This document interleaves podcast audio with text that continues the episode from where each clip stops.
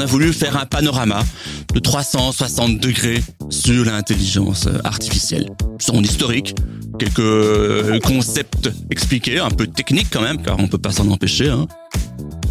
La je disais, il y avait différents niveaux, hein, des services inacceptables hein, qui pourront pas être disponibles sur le sol européen.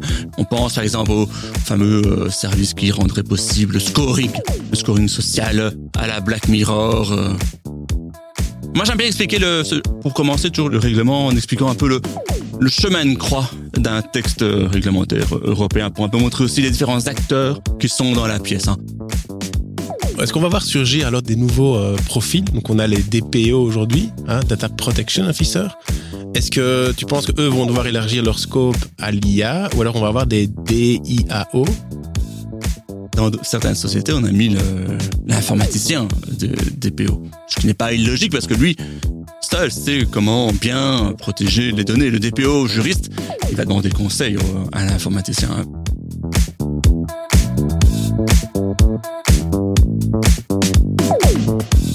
Les portraits de l'IA avec Leïla et Benoît.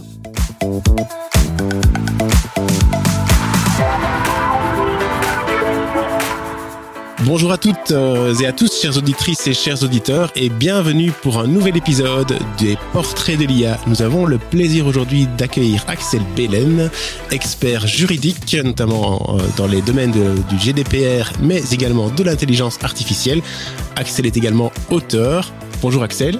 Bonjour Benoît. Et évidemment, Léla Rebou est également avec nous. Salut Léla. Bonjour Benoît, bonjour Axel. Hello, hello. Alors, ben, je propose qu'on commence tout de suite avec euh, les, toutes premières questions. Léla, je t'en prie. C'est parti.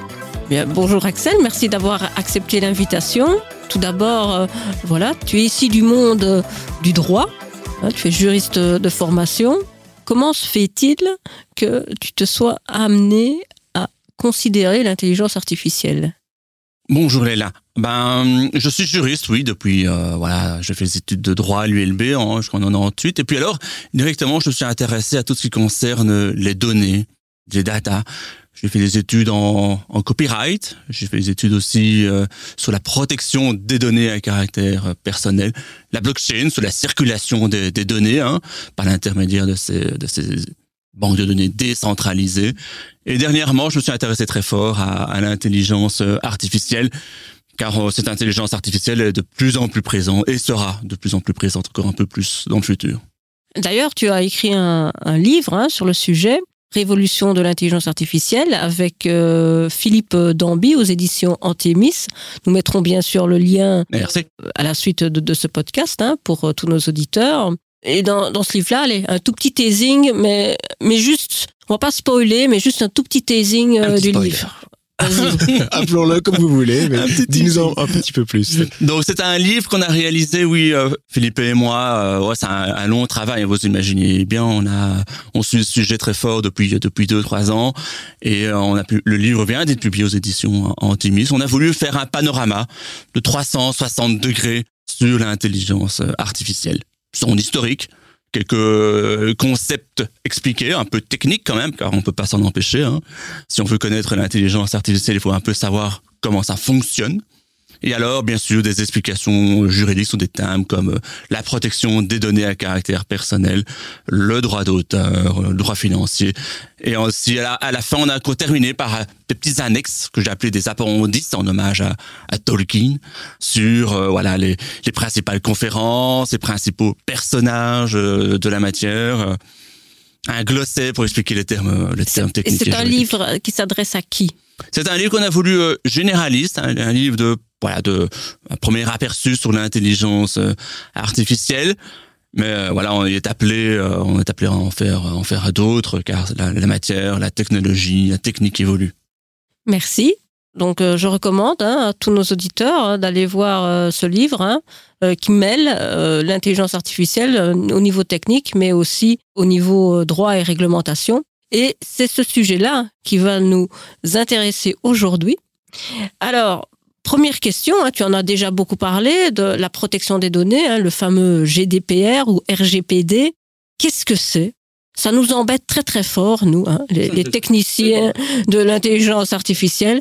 Qu'est-ce que c'est ce RGPD, ce GDPR Le RGPD, c'est le règlement général sur la protection des données à caractère personnel, un règlement européen qui est entré en application en, 2018. On fait son cinquième euh, anniversaire euh, cette année. C'est un, règlement qui vient, qui a remplacé une ancienne directive, une très ancienne directive européenne. Et un règlement, il faut le savoir, voilà, est pour tous les, les États membres de l'Union européenne, applicable dans tous ces termes, de la même manière dans l'ensemble des, États membres. À l'inverse d'une directive européenne où là, le directive doit être implémenté dans chaque État membre pour avoir une quelconque euh, voilà application. De là, des divergences euh, légales, juridiques dans les différents États membres. Un règlement, non, il est voilà applicable dans toutes ses formes, dans tous les États membres. Et le GDPR, voilà, il vise à protéger nos données à caractère personnel, mais aussi, peut-être un autre objectif, à favoriser la communication, le transfert de ces données à travers tous les pays membres de l'Union européenne. Voilà, le GDPR, il euh, voilà, il protège nos données, il impose des obligations hein, aux ceux qui vont traiter vos données à caractère personnel, comme par exemple devoir vous informer de ce qu'ils vont faire avec vos données à caractère personnel avant la réalisation de ces traitements. Savoir aussi qu'une donnée à caractère personnel dans le GDPR, dans le RGPD, est très très large. Hein. C'est euh, le nom, prénom, téléphone, euh, la plaque de votre voiture. Euh, c'est très très large. Il faut plutôt se poser la question de savoir qu'est-ce qui n'est pas une donnée à caractère personnel. Et ça, c'est très réduit. C'est les faits. Il fait beau. Les chiffres, c'est très très très très limité. Et tous les traitements sont protégés dans le cadre du GDPR. Un traitement, c'est aussi très très large une communication de données, un transfert, une visualisation à distance. Et ça protège euh, donc les, personnes, les data subjects, comme on dit, les personnes concernées européennes, par rapport à tous ces traitements réalisés souvent à leur insu, mais par des euh, sociétés étrangères ou européennes. Alors, tu, l'as dit, hein, donc le GDPR est d'application, ou en tout cas, on en a parlé pour la première fois en 2018. Il doit être appliqué depuis quand exactement? J'imagine un petit peu plus Le 25 mai 2018. Ok, donc déjà 2018, d'accord, c'est clair. On en parlait dans la voiture juste avant d'arriver au studio, mais comment est-ce que tu vois aujourd'hui la façon dont ce règlement est appliqué? Alors, je pense, enfin c'est mon avis, mais que toutes les grosses structures, euh, les banques, euh, les assurances, etc., bah, sont évidemment euh, très concernées par tout ça, et donc ont probablement des politiques internes et des processus qui régulent le tout de manière très stricte. Est-ce que c'est quelque chose en effet que tu confirmes? Et, surtout la question, euh, dans quelle mesure penses-tu que des sociétés de taille plus réduite, notamment à l'écosystème euh, des PME wallonnes, est-ce que tu penses que c'est aussi facile, enfin facile, est-ce que c'est aussi quelque chose qu'elles prennent à bras le corps? Et dans quelle mesure est-ce que c'est pénalisant, bien qu'obligatoire, et on le comprend évidemment, mais on parle de ça parce que typiquement les réglementations en IA euh, dont tu vas nous parler après seront aussi d'une certaine manière euh, essentielles mais aussi contraignantes. Et donc j'essaie de comprendre en termes de GDPR, est-ce qu'on a aussi quelques barrières ou quelques freins? Est-ce que tu as constaté ça toi dans tes missions? Oui, on le constate, hein, on le constate. C'est euh, le règlement d'application depuis 2018, comme j'ai dit, remplace un, texte européen qui datait voilà de 15 ou 20 ans auparavant. Donc c'est pas neuf hein, la, la, protection des données à caractère personnel, mais la nouveauté dans le GDPR, c'était les, ce sont les sanctions, bâtons évidemment. Il y a vraiment les bâtons pour contraindre euh, les sociétés à faire en sorte de respecter le texte qu'il n'y avait pas avant dans l'ancien texte de la directive qu'il a remplacé. Et donc on voit que depuis 2018, voilà, les choses se sont mises en, en ordre de marche, que les sociétés euh, commencent à, à se mettre en conformité avec le texte, mais toutes toutes ne le sont pas, évidemment.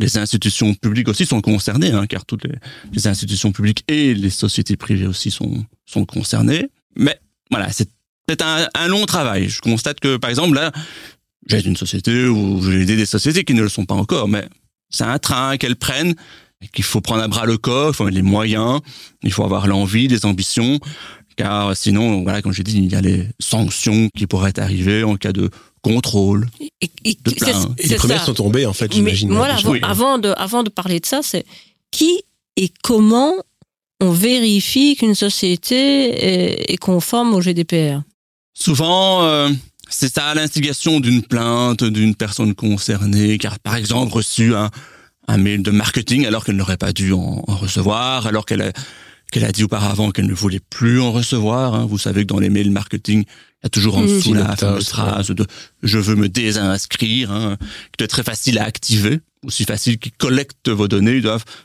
très facilement enlever votre nom de leur banque de données. Hein. Pour ne plus que vous receviez le, marketing direct si vous ne le voulez plus.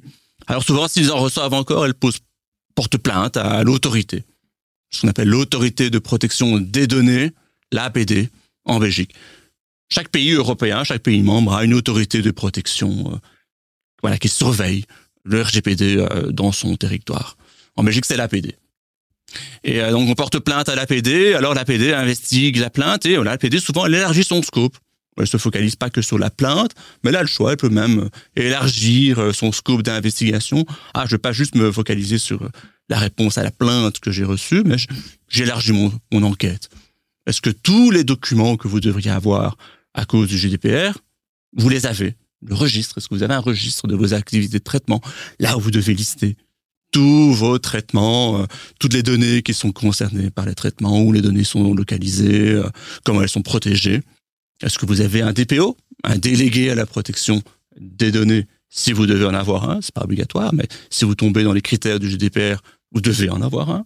Si vous êtes une institution publique, vous devez avoir un DPO, par exemple. Je te coupe, mais tu parles des critères du GDPR. Donc ça veut dire que le GDPR s'applique seulement à certains types de structures ou organisations ou il y a, Non, non, je parlais des, délégués à la protection des données. Toutes les sociétés privées ne doivent pas avoir un délégué à la protection des données, un DPO. Les institutions publiques, là, c'est clair, c'est plus facile. Toutes doivent en avoir un, mais pour les institutions privées, c'est juste si elles font des, euh, des traitements de données à caractère personnel à large échelle, constamment, qui impliquent beaucoup de données. D'accord. Là, il faut qu'elles aient un, un DPO. Voilà, c'est un peu la protection pour les petites PME qu'ils ont prévu dans le GDPR, mais c'est rare. Souvent, il faut avoir un, un DPO car euh, on traite souvent beaucoup de données. Dans le marketing, c'est d'office beaucoup de données. Et donc, il faut avoir des obligations en place, avoir ce DPO, avoir ce registre, faire toutes sortes d'obligations documentaires, avoir un privacy statement, hein, une clause vie privée en dessous de votre site internet pour informer les gens de ce que vous faites avec leurs données. Et alors souvent, donc je disais, l'APD investigue et si elle voit que tout n'est pas conforme chez le responsable de traitement, alors elle peut la mettre à l'amende. C'est le fameux aussi euh, accepter les cookies dès que tu arrives sur un site internet, euh, accepter ou euh, oui, la fatigue cookie, oui, les fameuses clauses. Là, d'être très facile normalement. Vous voyez apparaître le pop-up. Normalement, il doit y avoir je refuse tout, j'accepte tout. C'est ça, oui. Il doit vraiment y avoir les, euh, les deux les deux possibilités. Hein. Est-ce que cette mesure est finalement efficace? Euh, Bon, souvent on a, allez, à force de répétition, euh, je pense que les gens ont pris. L'envie du Parlement européen sur un des boutons. L'envie du Parlement européen en la matière, c'était de mettre ça au niveau du navigateur Internet. Il y a les options dans le navigateur Internet une fois pour toutes, vous décidez, j'accepte les cookies de tous les sites que je vais visiter ou je les refuse. Et cette possibilité-là n'est pas passée. N'a pas été mise en place, ok. Pourquoi? On sait pourquoi?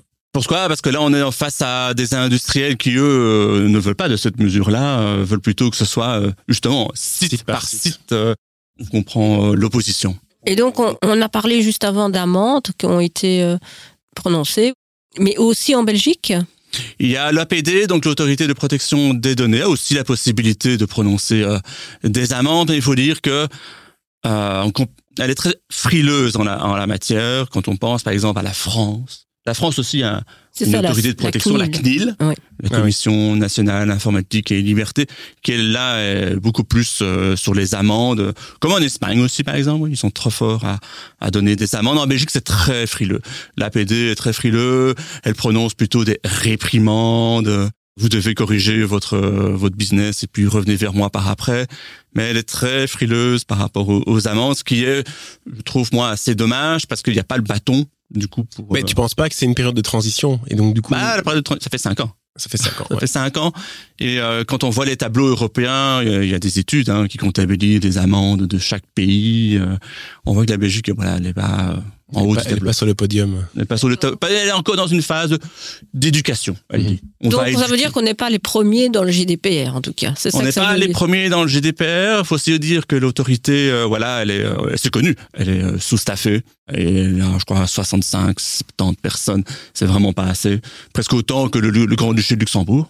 Hmm. Rien à voir avec la France, ils sont plusieurs centaines, mais il faudrait vraiment à la limite doubler le, le, personnel parce qu'elle a énormément de tâches, l'APD d'éducation, de, surveillance, euh, de mettre en place des guidelines pour apprendre, pour pour montrer quelle est sa vision du, du, du, GDPR. On parlait des cookies, on en a sorti une euh, récemment une guideline sur les cookies. C'est chouette, mais c'est pas beaucoup. Elle n'a pas fait énormément, mais elle n'a pas le, personnel euh, pour faire plus, sachant qu'en Belgique, les, les, dossiers sont français, néerlandais, voire allemands parfois.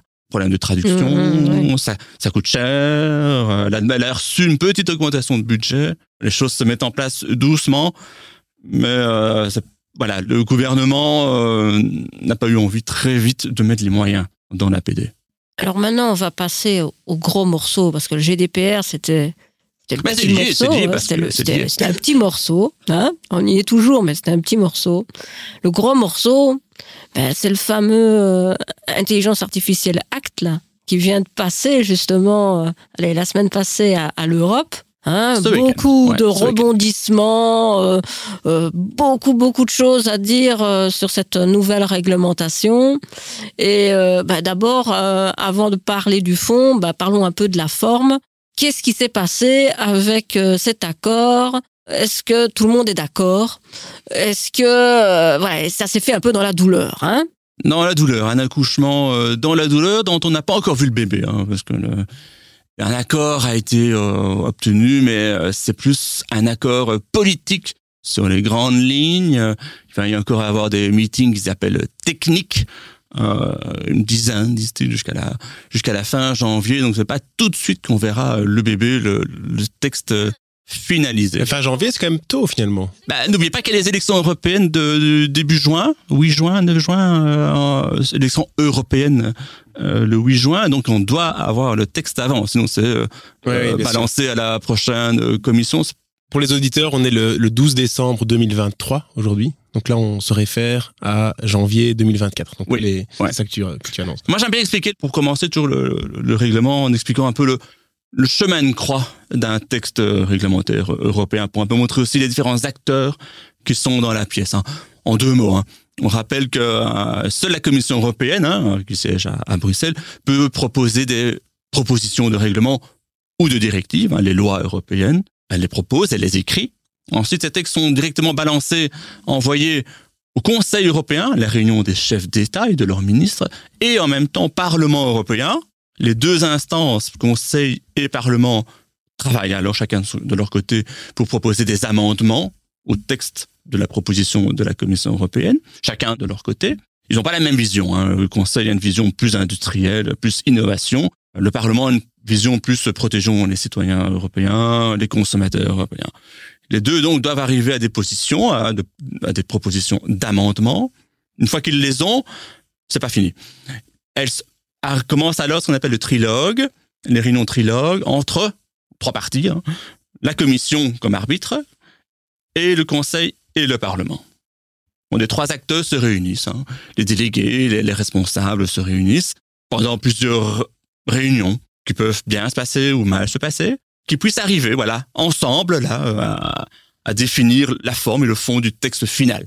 C'est là où on en est, euh, où ça s'est finalisé dernièrement ce week-end. Euh, au niveau du règlement AI, au niveau du règlement intelligence artificielle, la fin du trilogue. On a acté la fin du trilogue, la fin des réunions entre le Conseil, le Parlement et la Commission, où il serait arrivé, effectivement, là, ça a eu les belles photos de Thierry Breton, des rapporteurs européens. Les rapporteurs européens sont ceux qui ont euh, managé, qui ont dirigé les, négociations au Parlement européen euh, pour les, à proposer des amendements du Parlement européen là, donc, on a acté la, fin du trilogue. On était, je crois, à la quatrième ou cinquième euh, salve de, de réunions. Ça a été assez dur cette fois-ci, paraît-il. Euh, plusieurs dizaines d'heures de réunions euh, à la belge, non-stop. ou paraît-il, ils ont juste arrêté parce qu'il n'y avait plus de machine à café. Elle était, cassée.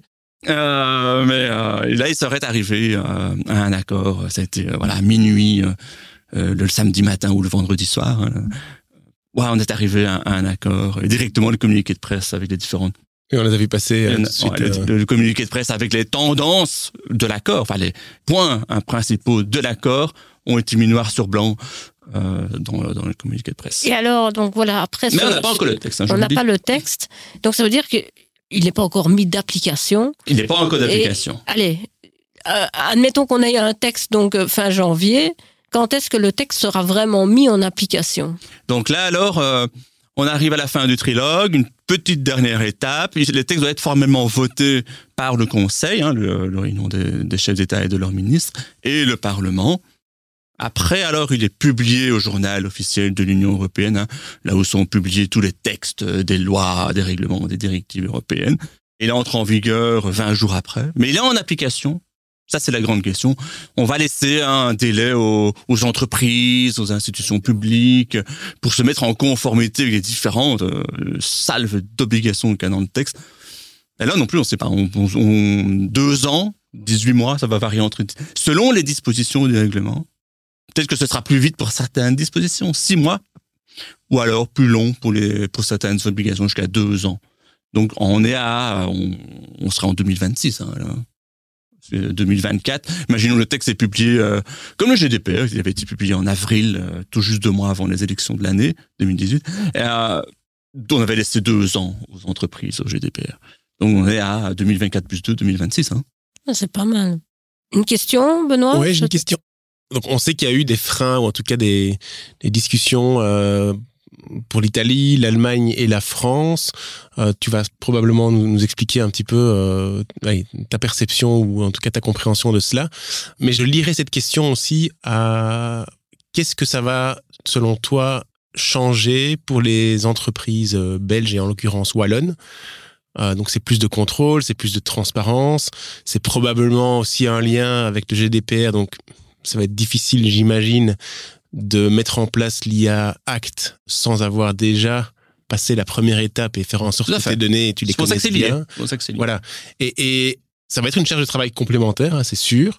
Est-ce que tu penses que les freins qui étaient émis par la France, l'Italie et l'Allemagne étaient liés finalement à, ça? Est-ce qu'ils ont voilà, explique-nous un petit peu. Donc, dans le cadre des négociations qui ont été très intenses hein, pour le trilogue, ça, c'est, euh, ça a commencé euh, dès qu'on a eu la position du Parlement européen euh, le 16 juin 2023, voilà, ils ont commencé les discussions trilogue. Hein, pour ça que j'aimerais bien rappeler les différentes étapes du chemin de croix d'un texte européen pour bien situer là où on est. Les discussions ont commencé directement en trilogue et là on a vu que ça a été très intense, c'était très difficile car euh, tu l'as dit hein, pour ces trois pays-là, ils avaient ils ont eu commencé à avoir une vision différente des autres pays euh, européens voilà, en France et en Allemagne, en Italie, je ne sais même pas pourquoi ils, se sont joints deux autres, mais en France et en Allemagne, ils ont des champions, ils disent. Ils sont dit, on a des champions euh, en la matière d'intelligence artificielle. Mistral en France et une autre société en, Allemagne dont j'arrive jamais à retenir, euh, retenir le nom, mais qui déjà valorisé à plusieurs centaines de millions d'euros. Ils se sont dit, on a un champion, et on veut pas freiner le développement euh, de ce champion. On veut lui laisser un peu les, les rênes libres, euh, qu'il fasse pas trop de régulation, car ça freinerait son développement. Et alors les trois pays se sont dit, ben on va pour ces euh, startups, pour ces grandes sociétés, mettre moins de règles. Mais c'était pas l'avis de tout le monde évidemment, car dans l'AI Act, on a mis des règles en fonction des du niveau de risque par rapport que, que le système d'intelligence engage ou engagerait. Il y a des risques euh, inacceptables. Ces outils-là ne peuvent pas être sur le marché, ne peuvent pas être vendus aux Européens. Puis en dessous, tu as les, les outils à haut risque qui peuvent être vendus, qui peuvent être mis sur le marché, mais il a passé une étape de mise en conformité. En dessous, il y a les, euh, les risques limités. Ce qu'on appelait à l'époque, en 2021, quand le texte de la proposition de la Commission européenne a été déposé, on a inventé les chatbots, mais les chatbots à la Alexia, hein, à, la, à la Siri, pas les chatbots conversationnels à la ChatGPT qui sont apparus, on le rappelle, en 2000, que le 30 novembre 2022. Et en dessous, il y a carrément les systèmes dits dont on ne parle même pas.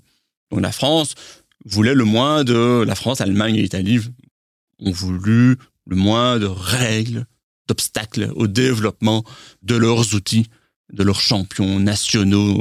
C'est pour ça que les, discussions ont été, euh, ont été très intenses euh, dans le trilogue et je pense que l'Allemagne et la France ont un peu parvenu à assouplir des règles pour. Euh, est-ce que les États-Unis, la Chine et en gros les compétiteurs ont ce genre de cadre strict que l'IA Act est en train de, de mettre en place? Ou est-ce que c'est pas du tout le cas?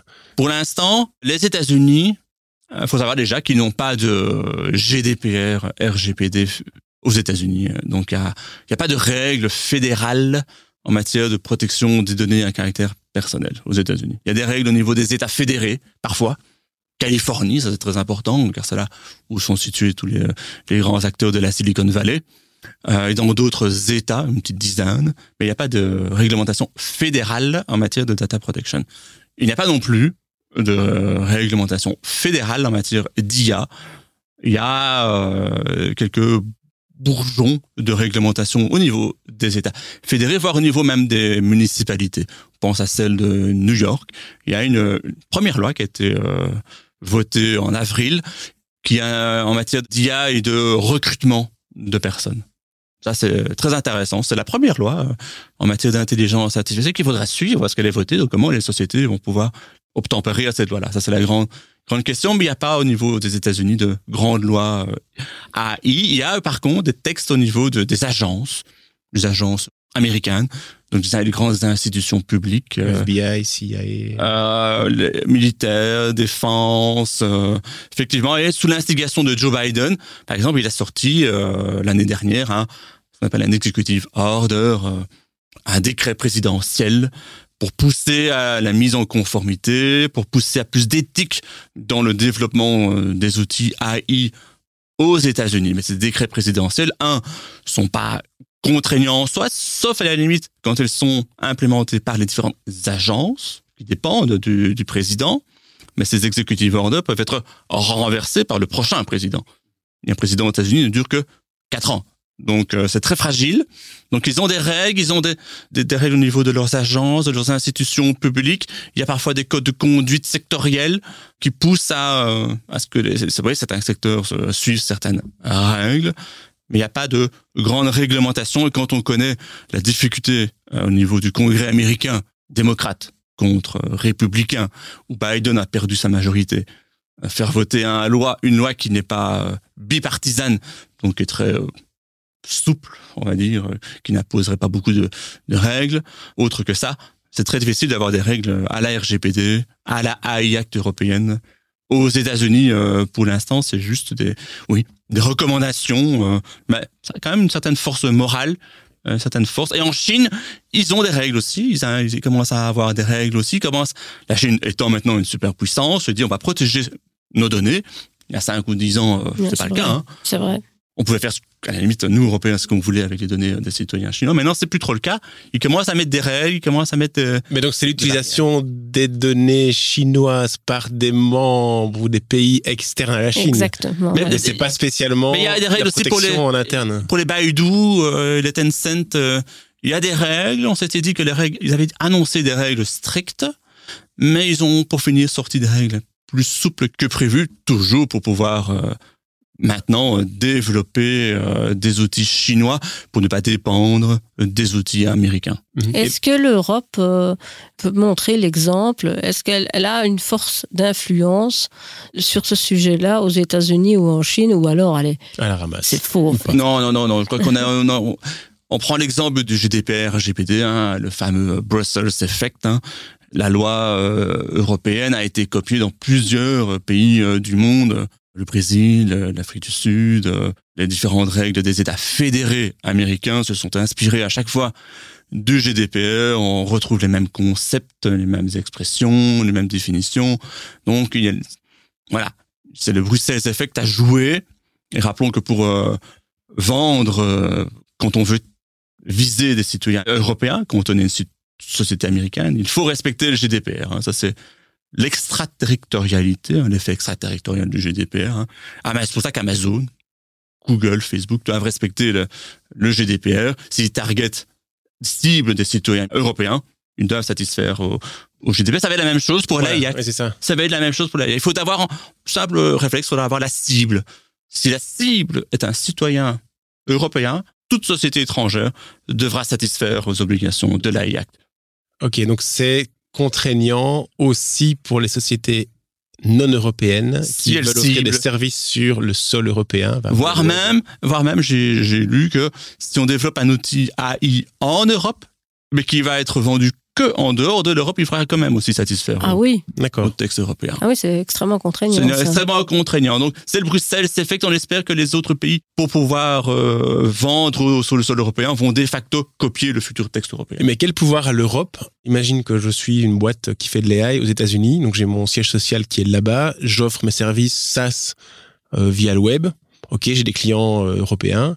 mais quel est le pouvoir de l'Europe d'aller contrôler de manière efficace bah, la façon dont ce règlement est appliqué au siège social de ma société, euh, disons, euh, aux US bah, si on prend l'exemple du GDPR, oui. Hein, si on prend l'exemple de, de Facebook, quand on voit maintenant tous les, les tracas judiciaires de Mais de c'est parce que Facebook. Meta et Facebook, ils ont leur siège, ils ont En aussi France des sièges sociaux Non, non, non, euh, en parce qu'ils Europe. Ils ont leur siège social euh, aux, aux États-Unis, mais ils sont soumis au GDPR parce qu'ils sont, ils visent des citoyens européens, donc ils doivent euh, satisfaire aux règles européennes en matière de protection des données parce qu'ils ciblent aussi des citoyens euh, européens. Ça va être la même chose pour l'AI Act. Meta, Amazon, euh, OpenAI, euh, OpenAI devront satisfaire au, au AI Act. D'ailleurs, on l'a vu. Hein, par exemple, là, quand OpenAI a sorti son ChatGPT en le 30 novembre 2022, on peut commencer par là, il a, dès le début, été euh, réprimandé par l'autorité de contrôle italienne, Hum. Ah oui, on, je me souviens, en effet. Ferrante. Le service était coupé euh, pendant Voilà. quelques jours. Ah Ouais, oui, c'est vrai. Oui, a dit à, à OpenAI, vous ne satisfaisez pas selon nous au GDPR, faites en sorte de satisfaire pour que vous puissiez euh, recibler euh, et être disponible aux citoyens, aux citoyens italiens. Et alors, euh, OpenAI a mis euh, quelques mesures en place, a été revoir l'autorité de protection italienne qui a lui dit, OK, c'est bon, vous pouvez, euh, vous pouvez euh, re être disponible par rapport aux citoyens italiens. C'était le principal problème par rapport à, la disponibilité d'OpenAI par rapport aux, mineurs, par rapport à la clause privacy qui n'était pas vraiment euh, très claire et pas efficace. Euh, voilà, OpenAI s'est mis en, conformité. Ça va être la même chose par rapport à l'AI Act. Les autorités de surveillance vont dire à OpenAI, l'AI Act est sorti, vous devez satisfaire à telle ou telle obligation, vous n'y satisfaisez pas selon nous, on vous coupe l'accès, enfin, couper l'accès plutôt aux citoyens européens, et après vous pourrez être, euh, si vous remplissez vos obligations, démontrez-le nous, et vous êtes de nouveau euh, accessible. Et, et quid, enfin c'est une question peut-être un peu space, mais moi je suis citoyen et je me dis, bon, bah moi en fait ce service m'intéresse. Je suis OK que mes données soient partagées, donc je peux peut-être donner mon consentement. Il y a pas mal aussi de nouvelles technologies et solutions qui mettent maintenant ça en avant, où toi en tant que citoyen, tu peux choisir avec qui tu partages, notamment dans le monde de la blockchain, on voit des solutions qui surgissent. Mais est-ce qu'on peut imaginer avoir un règlement européen, les AI Act, mais où finalement le, la personne finale qui va choisir de partager ou pas, ça va être le citoyen, et donc que tu puisses contrevenir cet AI Act pour quand même utiliser ou consommer des services IA qui ne seraient pas en conformité avec les AI Act. Est-ce que ça, c'est des modèles Non. À part si vous utilisez des VPN, évidemment, pour avoir accès à des outils ou des systèmes qui ne doivent pas normalement être disponibles sur le sol euh, européen, directement. Non. L'AIAC, comme je disais, il y avait des différents niveaux, hein, des, des services inacceptables hein, qui pourront pas être disponibles sur le sol européen. On pense par exemple au, au fameux euh, service qui rendrait possible le scoring, le scoring social Ouais, à la Black Mirror, euh, euh, tel qu'on l'imagine qu'il existe euh, en Chine, mais qu'il n'existe même pas vraiment comme ça en, en Chine, hein, où vous pouvez avoir accès à différents services des institutions publiques euh, si vous vous comportez bien, si vous payez bien vos impôts, si vous... Mais, mais, dans les clous. mais le, vous pouvez pas avoir accès. mais le crédit, le, moi, ça m'interpelle. Voilà, c'est un exemple qui m'interpelle. C'est ça. C'est parce que manuellement, en fait, le crédit scoring, ça existe. Donc, aux États-Unis, pour avoir un, un prêt hypothécaire, euh, on a, on a, Ah oui, ça il y a des sociétés sont spécialisées un, un score, et on a obligé d'avoir un score qui prend en compte différentes choses et ça n'a pas été fait avec de l'intelligence artificielle. Donc on va dire manuellement, c'est un concept qui existe, qui n'est pas prohibé par une loi et pourtant dans l'AI Act, on oblige à ne pas utiliser ça pour le faire. Alors que si on ne le faisait pas avec de l'intelligence artificielle, ça pourrait tout à fait exister. C'est particulier, non? C'est particulier. Il y a deux points. Là, il y a les règles aux États-Unis, évidemment, sont pas les mêmes qu'en Europe. Quand on demande un crédit aux États-Unis, effectivement, on est euh, évalué sur la base de plusieurs critères. euh, c'est très très opaque. euh, Biden tente de mettre un peu de l'ordre là- là-dessus, car c'est obscur, c'est opaque, c'est des centaines de milliers de millions de données qui circulent. Et on, vous êtes évolué, vous ne savez même pas comment, pourquoi.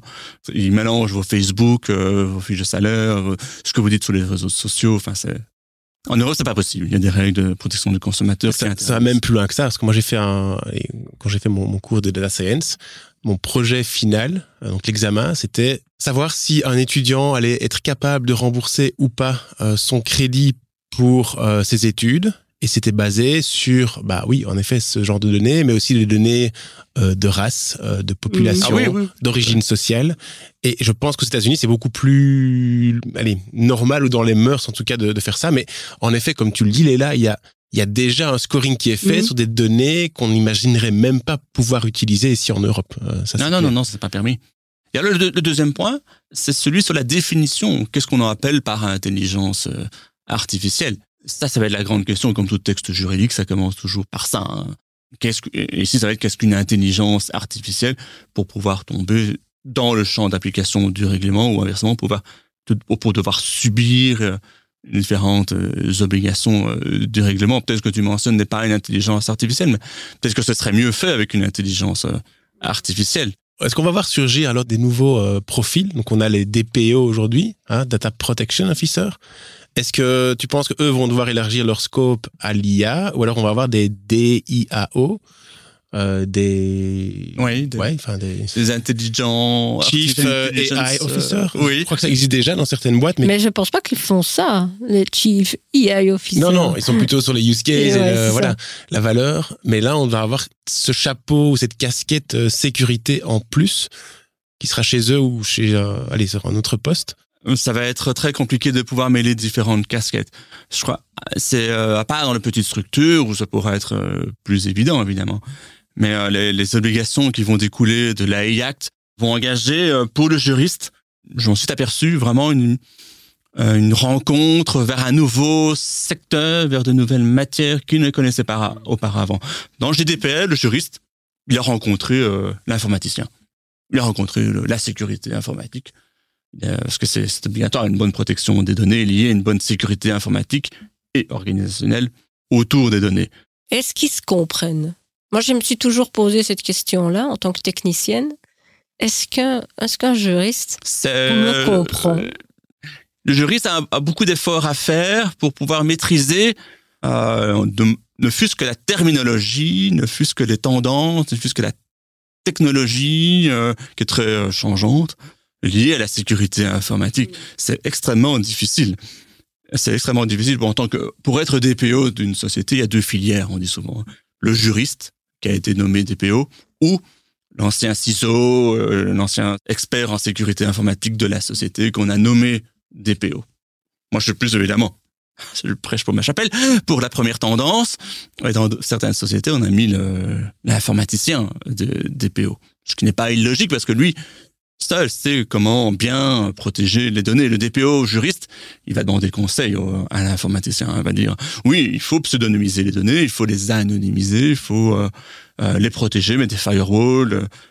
Mais en tant que tel, le juriste, il n'a pas, pas le feeling de, de comment, dans la pratique, le, le réaliser.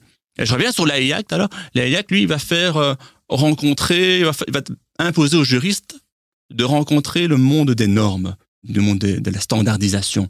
Dans le règlement européen, on va euh, permettre aux sociétés, on va leur dire, vous devez être conforme au- règlement, mais si vous avez mis en application en interne différentes normes de l'ISO, du NIST, de tous ces organismes gouvernementaux en matière de, qui dictent des, des normes techniques, sécurité, des normes organisationnelles, des normes de, de management. Si vous êtes conforme à ces normes, si vous avez été audité et qu'un auditeur externe a pu démontrer que vous avez respecté les exigences de ces normes, eh ben, vous respectez les différentes obligations du règlement européen. Donc, Là, le tu, es en train de nous dire que l'intelligence artificielle va devoir être normée ou certifiée. C'est ça? Oui, l'ISO, euh, Euh, l'organisme ISO. attendez, j'arrête mon micro, Ah je m'en vais. C'est ça que tu es en train de Oui, nous oui, dire oui, l'ISO, ils sont occupés maintenant à, à définir, à écrire différentes euh, paquets de normes, car en fonction de l'intelligence artificielle que vous allez développer, vous devrez satisfaire à différentes normes, différentes normes ISO, hein, qui sont pas gratuites. Hein. On rappelle quand même que c'est de l'ordre de 150 C'est- euh, francs suisses par document, ce qui n'est quand même pas rien. La question se pose de savoir s'il ne faudrait pas les rendre gratuits puisqu'ils vont devenir obligatoires. La Commission européenne y pense à les rendre gratuits. parce que si on doit les respecter, il faut en avoir euh, copie, il faut savoir ce qu'il y a dedans. Et euh, donc, on- le juriste va devoir se plonger dans ces paquets de, de normes, c'est tout nouveau pour lui. Euh, c'est peut-être plus facile pour, euh, pour peut-être l'informaticien, pour ceux qui s'occupaient du risque, euh, qui ont déjà des, ce paquet de normes à respecter. Mais le juriste, non, il va devoir suivre ce que fait l'ISO, se plonger dans ces documents, veiller à leur implémentation. Donc, mélanger, je reviens à la question, mélanger GDPR et AI Act, euh, dans les petites structures, oui, mais dans les grandes, ça va devenir euh, Oui. impossible. compliqué. oui. Mais et là, en plus, on parle juste de la compliance au Oui. sein même d'une société. Mais imaginons que, ouais, je prends un bureau d'avocats, ok, ils sont compliant IA Act, ils sont compliant GDPR, mais ils utilisent des services, disons, de generative AI pour faire du support client ou répondre ou générer certains documents, certains conseils, euh, etc. Mais qu'une erreur IA se glisse là-dedans. Quels sont les risques euh, auxquels ils encourent Est-ce que ça, c'est défini aussi dans l'IA Act euh, ou est-ce que finalement l'IA Act ne cadre juste que, ok, l'IA en interne, mais euh, les services qu'on va offrir avec cette IA, c'est encore un package différent? Je sais pas si je me fais comprendre. Oui, tout à fait. Non, non, non. Euh, L'IACT, en fait, il, il impose des obligations aux différents acteurs, aux acteurs, ce qu'ils appellent de la chaîne de valeur de l'IA. Selon que vous êtes tel ou tel acteur, vous avez telles ou telles obligations à respecter. Les acteurs, ce sont, par exemple, le développeur de l'intelligence artificielle, le fournisseur de l'outil, le déployeur, qui était dans le texte original appelé l'utilisateur, mais qui sera appelé finalement le déployeur. Déployeur, c'est vraiment la, société finale qui utilise le- l'outil qui a été développé par d'autres, l'outil qu'elle a acheté euh, off the shelf, comme on dit, hein, tout fait, mais qu'elle n'a pas développé. Donc, selon euh, que vous êtes tel ou tel acteur, vous aurez telle ou telle obligation à respecter. Dans ton exemple, c'est, euh, à mon avis, plutôt un déployeur. Mais imaginons, j'ai respecté tout. Je génère, comme j'ai dit, un document. Et là, il y a une erreur qui se glisse que je n'ai pas vue. Alors ça, c'est déjà une erreur de ma part, hein, en tant que, fournisseur de service. Mais soit, je ne l'ai pas vue et ça a un impact assez important pour la personne qui m'a payé en fait pour ce service. Si j'arrive à prouver que c'est l'IA qui est en cause, qu'est-ce que je risque? Ah bah là, à mon avis, il faudra bien regarder les, contrats. Ouais. Qui vont euh, lier euh, ici la boîte euh, d'avocats et euh, Enfin, ou autre, hein, j'ai pris la un boîte, exemple oui, au hasard. hein, mais... qui a développé euh, l'outil d'intelligence artificielle, de voir euh, où se trouve la limite de la responsabilité. L'IA va imposer aussi, quand la boîte ici va se rendre compte d'une erreur, de la communiquer aux fournisseurs, aux développeurs. Vraiment, il devrait y avoir vraiment un échange d'informations continuelles pour que l'outil soit le plus optimal euh, possible. J'ai vu une grande, j'ai vu régulièrement tel ou tel type d'erreur. Je vous en fais pas, veuillez à corriger euh, votre erreur. Mais par rapport à ce genre d'erreur-là, il va falloir vraiment voir le, le contrat et où se limite la, où La va se responsabilité passer de la, frontière. euh, c'est ma responsabilité, c'est votre responsabilité. Sachant à mon avis que l'utilisateur final, s'il a subi un dommage, pourra se retourner contre n'importe lequel. Dans GDPR, il peut se retourner contre n'importe lequel. Et puis alors, aux sociétés par après de s'arranger entre elles. Mais l'utilisateur final, lui, il n'a pas à subir. Oui, non, le fait qu'il y a plusieurs se intervenants. vers, euh, Si c'est un consommateur, par exemple. Si ce serait différent, par exemple, si c'est une société, mais un consommateur, lui peut s'adresser euh, à n'importe lequel. Ça pourrait être ça dans le cadre de l'AI Act. Et après, à eux à s'arranger entre eux en fonction des obligations qu'ils doivent avoir et de leur contrat. Alors, la, question que tout le monde se pose, hein, et que, voilà, on va pas y échapper à cette question, c'est toute cette réglementation. Est-ce que ça ne tue pas l'innovation? Ça, ça a été le cœur, vraiment le cœur des débats, euh, des trilogues qui viennent de se terminer, comme je le mentionnais tout à l'heure. C'est euh, l'AI Act, il y a deux objectifs. Il a protégé les consommateurs, les citoyens européens face à ces outils qui sont, euh, voilà, souvent des black box, hein, des boîtes noires. On entre une donnée, on sort une autre, mais on ne sait pas comment la donnée qui était verte est ressortie rouge. On ne sait pas quel est le cheminement informatique qui a été réalisé. C'est très opaque. Même ceux qui nous ont conçus ne savent pas comment euh, le cheminement informatique qui s'est réalisé, vient protéger donc les citoyens européens, mais aussi à favoriser évidemment l'innovation, le développement euh, des IA européens, euro- européennes, des sociétés européennes. Donc dans le texte, c'est pour favoriser aussi l'innovation. Tout à fait. Le GDPR, euh, c'est ça, et dans l'AIAC, ça va être ça aussi. Et comment est-ce qu'on peut le comprendre ça? Eh C'est ben, quand même, euh, c'est quand même un peu antagoniste. c'est un peu antagoniste. Il va falloir trouver un, un équilibre. euh, et c'est là où, c'est où il y a eu très fortement l'opposition, enfin Ouais, l'opposition J'imagine, oui. Entre la, de la, Oui, oui, voilà. Allez, les différences qui sont apparues avec la France, l'Allemagne, l'Italie, qui veulent développer leur innovation, euh, leur société, versus des autres pays, à mon avis, comme nous, où il n'y a pas vraiment de, de champions euh, AI d'une telle taille, qui veulent plutôt protéger euh, les citoyens européens. Les- je, sens- je- je devine que les discussions ont dû être, ont dû être très intenses. Mais du coup, comment est-ce que alors tu vois, toi, parce que ton livre, c'est ça, hein, Révolution, évolution de l'intelligence artificielle, comment est-ce que tu vois alors l'évolution de l'intelligence artificielle en Europe? Comment est-ce que tu l'aperçois Et euh, comment est-ce que nos, nos fonctions, nos jobs, qui sont des, des fonctions, on va dire, euh, techniques, vont devoir s'accommoder de ces, toutes ces normes-là? Qu'est-ce qu'on va devenir? Quel est l'avenir de notre job à nous? Eh ben, on va être remplacé par des petits robots. Non, mais je pense que ta question est tout à fait. Mais ce euh, sera, pas le cas. Non, ce le, sera pas le le cas. développeur, est- est-ce que lui va devoir se préoccuper de la façon dont il code et donc avoir une connaissance fine de l'IA Act et de la façon dont cela impacte son travail au quotidien? Tu parlais de développement de nouvelles euh, fonctions euh, déléguées à l'intelligence artificielle, mais vont aussi va aussi apparaître de- des fonctions comme euh, data ethics officer. Pour faire respecter euh, l'explicabilité des textes, euh, la responsabilité des textes. Et je crois que même les informaticiens, les développeurs, les codeurs devront avoir conscience de, de ce qu'ils font, de ce qu'ils codent et des, des conséquences de leurs actes, de, de l'éthique qu'ils vont devoir mettre dans leur programme. Euh, permettre de collecter telle ou telle donnée, permettre de les mélanger de telle ou telle manière. J'assistais à une, à une conférence en une autre jour sur des- des- ce genre de formation qui se développe en France pour être data ethics officer. Ouais, à- pour faire respecter, parce que dans le règlement européen euh, sur la IAC, non seulement le juriste, oui, un autre domaine qu'il va devoir très fortement apprendre, s'il n'en a pas déjà euh, conscience, c'est tout ce qui concerne le respect des droits de l'homme et de nos libertés fondamentales. Car dans le texte, si on va développer un outil d'IA à haut risque, hein, on devra aussi réaliser ce qu'on appelle une, un Fundamental Right Impact Assessment, donc euh, une analyse poussée des conséquences de l'outil sur nos droits et libertés fondamentales. Donc pour un juriste comme moi qui fait de data protection, j'ai jamais euh, vraiment étudié, je sais que ça existe, mais c'est un domaine euh, à part.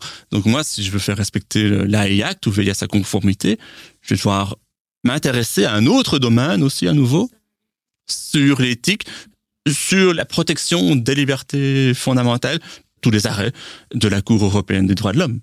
Donc vont se développer des frameworks, des, des, des outils de contrôle, euh, comme des DPIA, Data Protection Impact Assessment, mais en matière de fundamental rights, de, droits fondamentaux, il va y avoir des, des énormes questionnaires, vous allez voir, des énormes questionnaires euh, qui vont apparaître.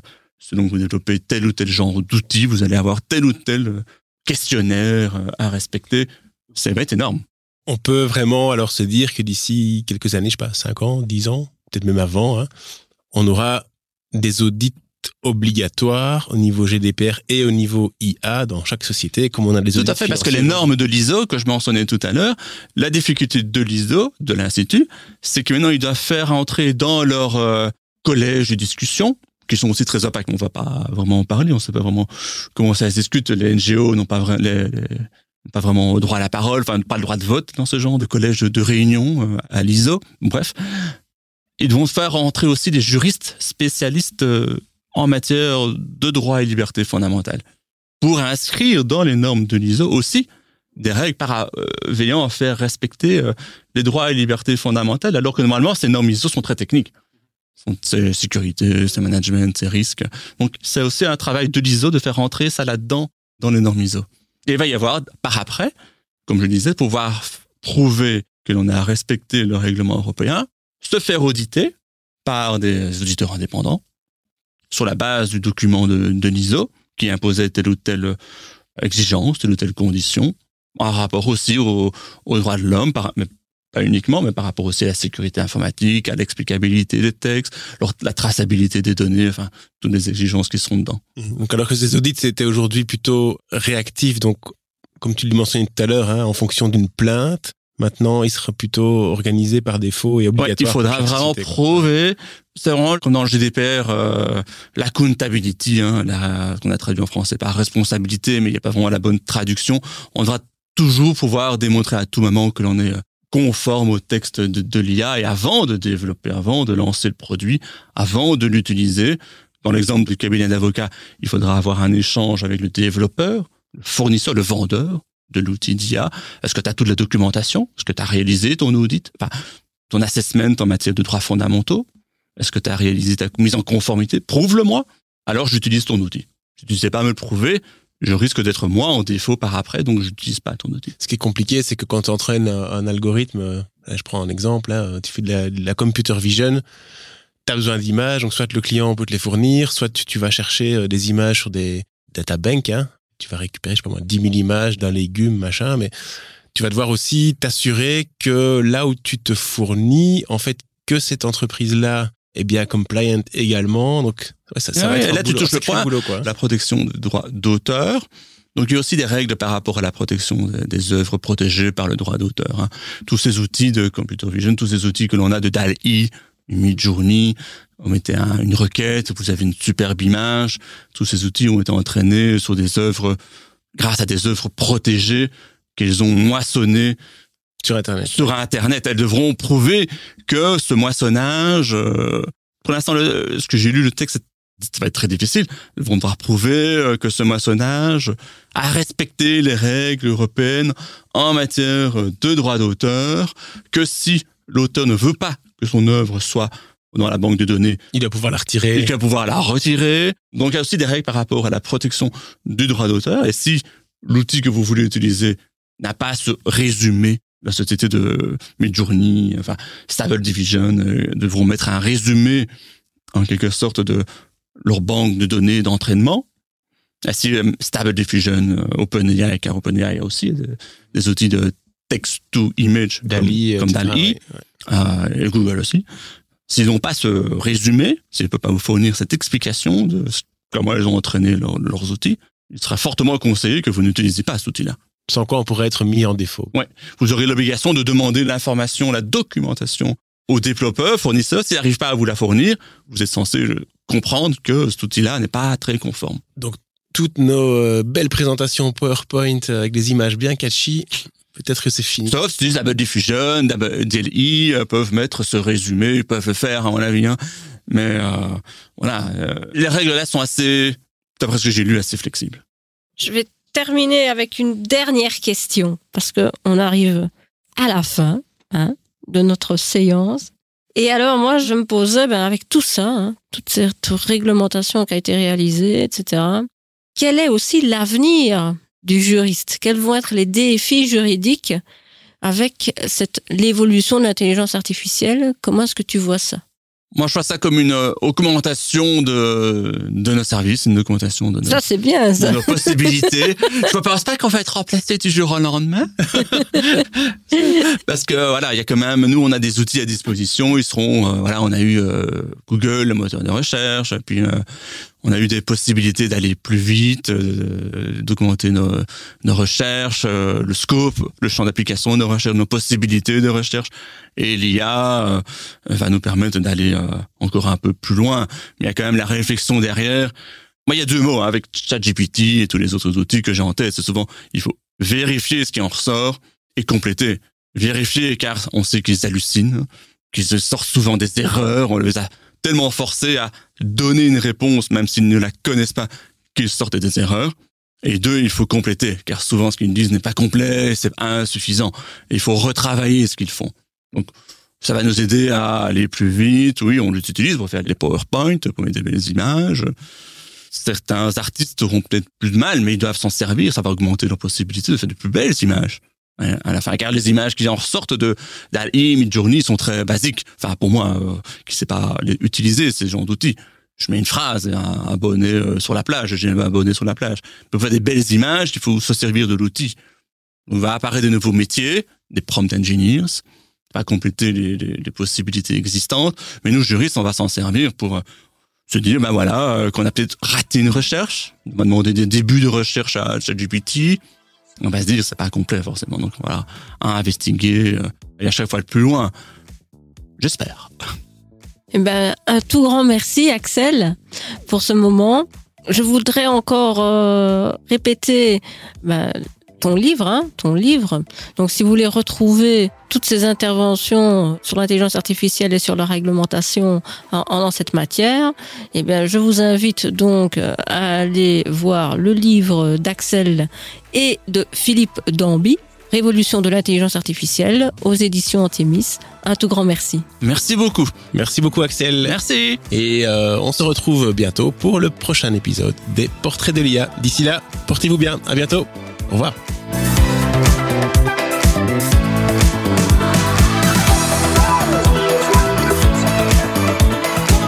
Merci d'avoir écouté cet épisode jusqu'à la fin. Si vous l'avez apprécié, n'hésitez pas à le partager à vos amis, à votre famille et à vos collègues. Nous vous serions très reconnaissants si vous pouviez laisser une évaluation 5 étoiles dans votre application de podcast préférée. Ça nous aide vraiment à grandir. Vous avez un projet en IA Des idées que vous souhaitez discuter? Notre société, Delaware, peut vous aider. N'hésitez pas à nous contacter sur portraitIA@delaware.pro, portrait au pluriel, ou sur les réseaux sociaux. C'était Léla Rebou et Benoît Loffet, et on vous dit à très vite